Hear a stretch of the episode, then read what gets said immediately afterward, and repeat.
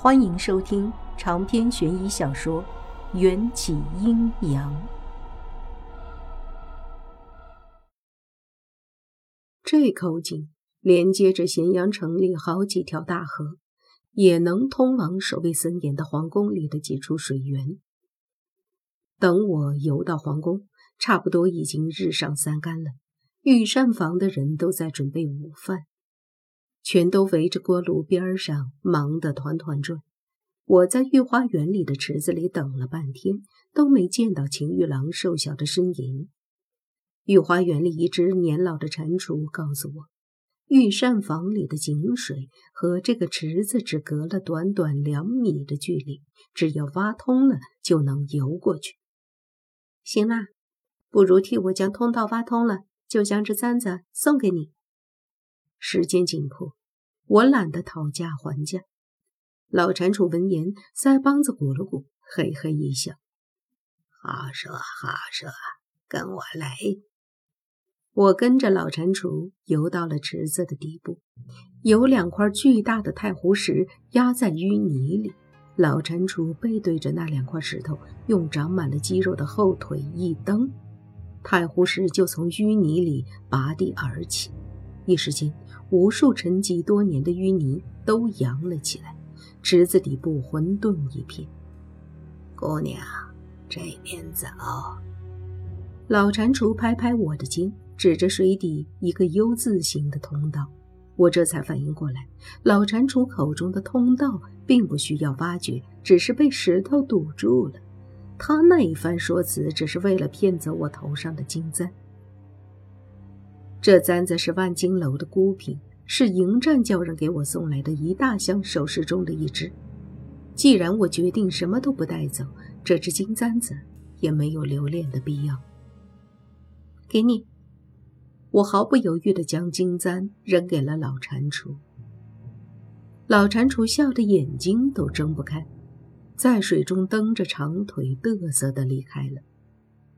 水洞直接通往御膳房后院里的一口水井，我悄悄地从水井中探出头，就听见嘈杂的说话声中夹着一阵噼啪砍柴的声音。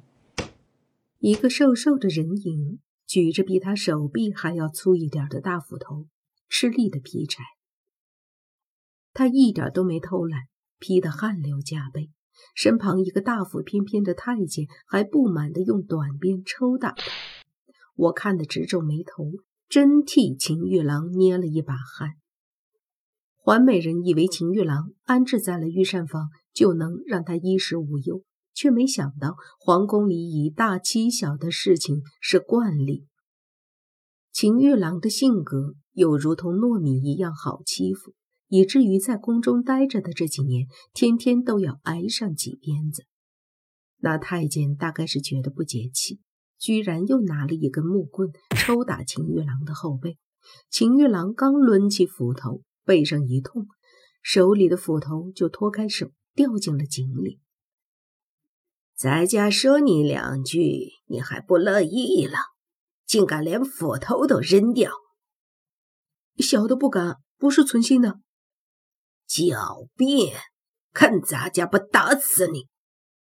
我实在看不下去了，捡了一块石头，打中了那太监的膝盖窝。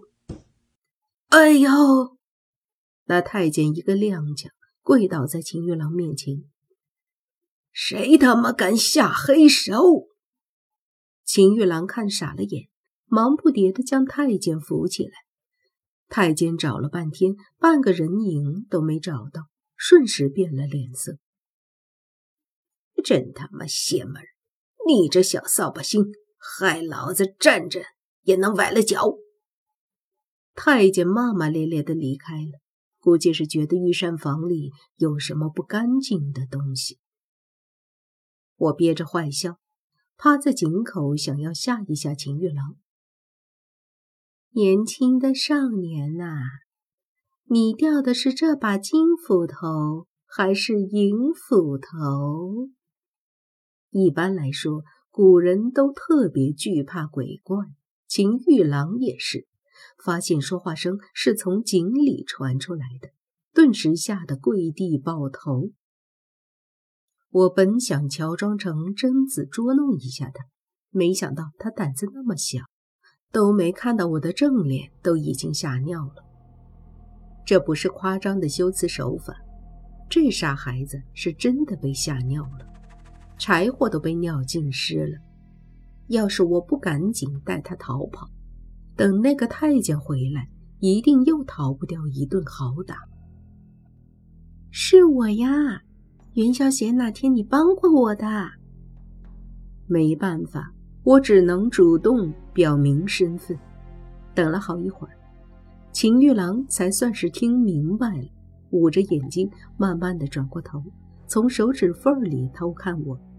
我挥舞着手里的斧头，下次别再把斧头往井里扔了，差点把我脑袋砸开花。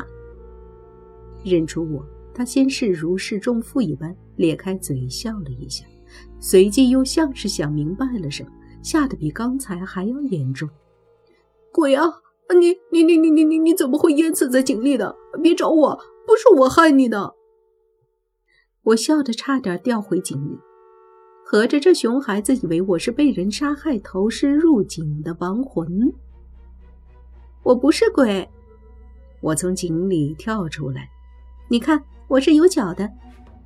秦玉郎惊惧地看了我好几遍，才战战兢兢地伸出小手，快速握了一下我的手指。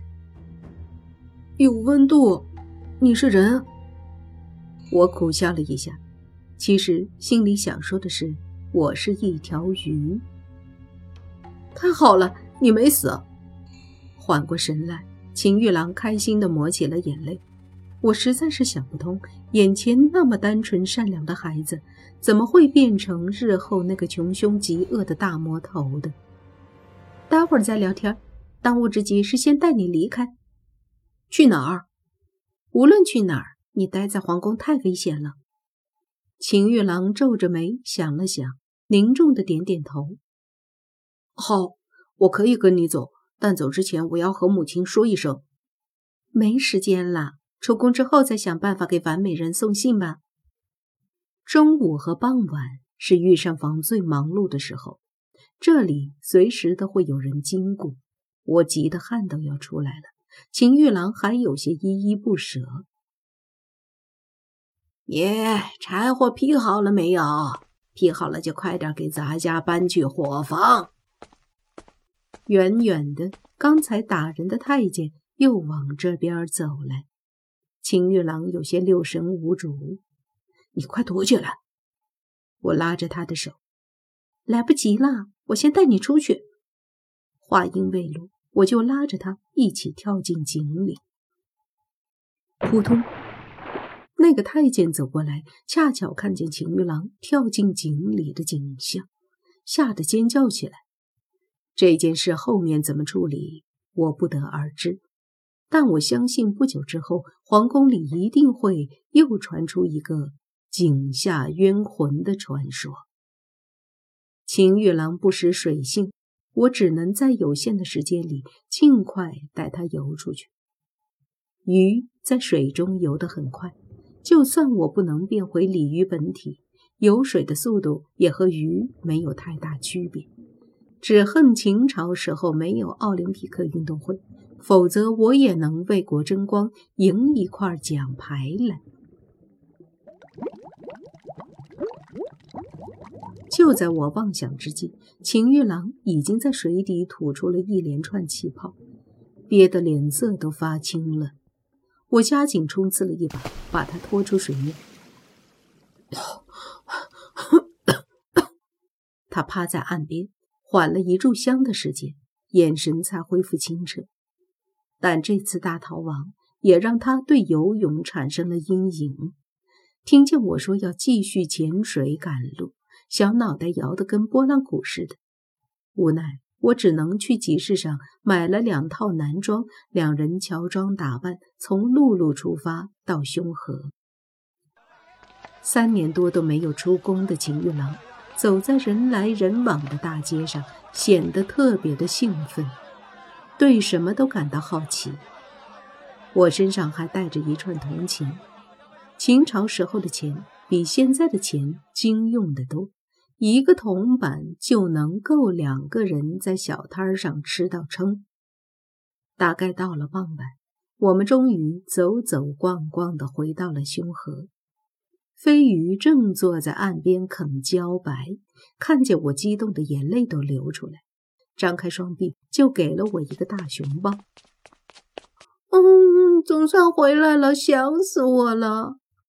我拨开飞鱼滑溜溜的身子，尴尬的提醒：“在小孩子面前，麻烦穿件衣服好吗？”我已经十六了，不小了，姑娘还请珍重啊。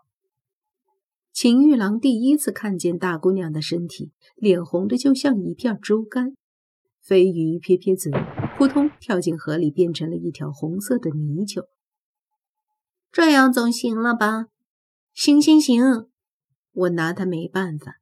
这个没脸没皮的女人，只有在北明坤的面前才会找回一点点羞耻心。别在意，他还当自己是一条泥鳅呢。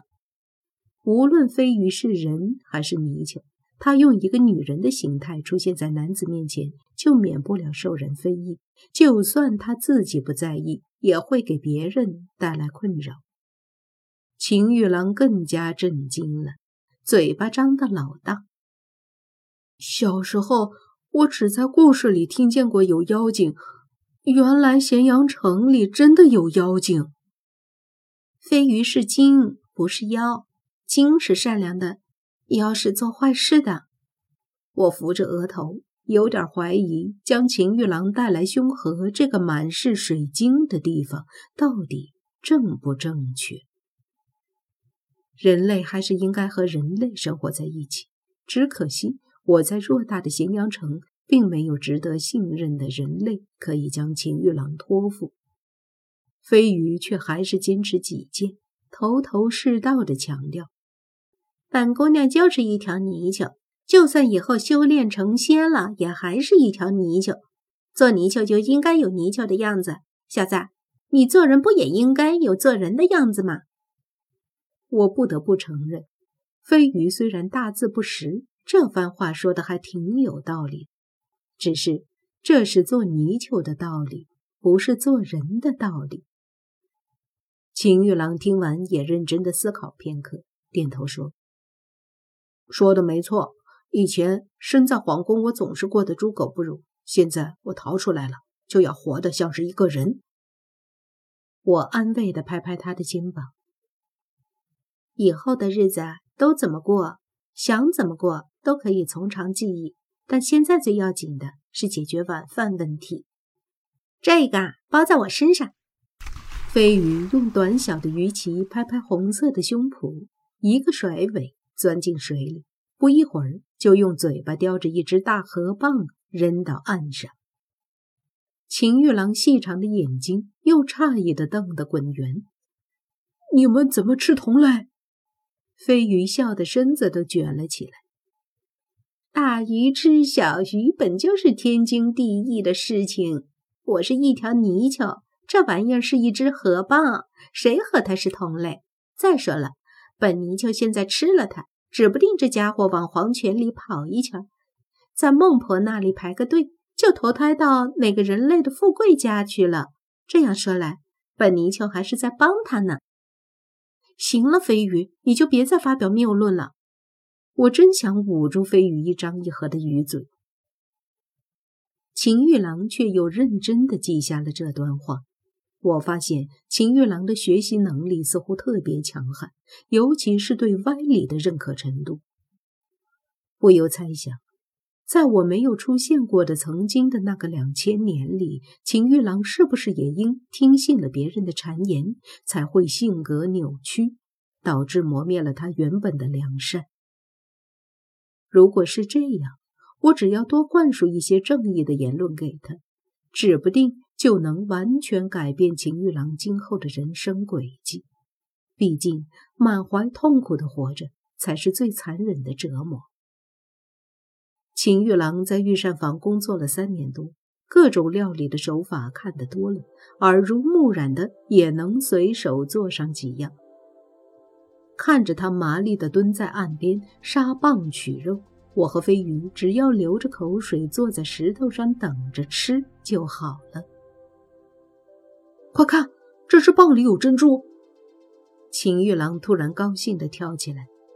珍珠在秦朝可是十分贵重的珍品，无论是海水珍珠还是淡水珍珠，都是千金难买。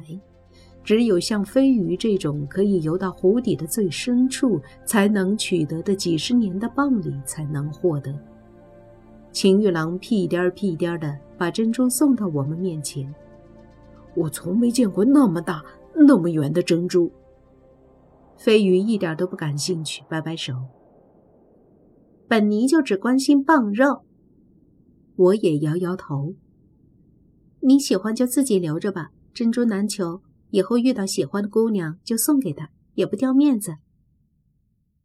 那好。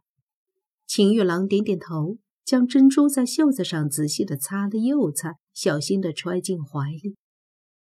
吃完棒肉，我在河边的林子外围搭建了一个简易的小木屋，给秦玉郎居住。长篇悬疑小说《缘起阴阳》本集结束，请关注主播，又见菲儿，精彩继续。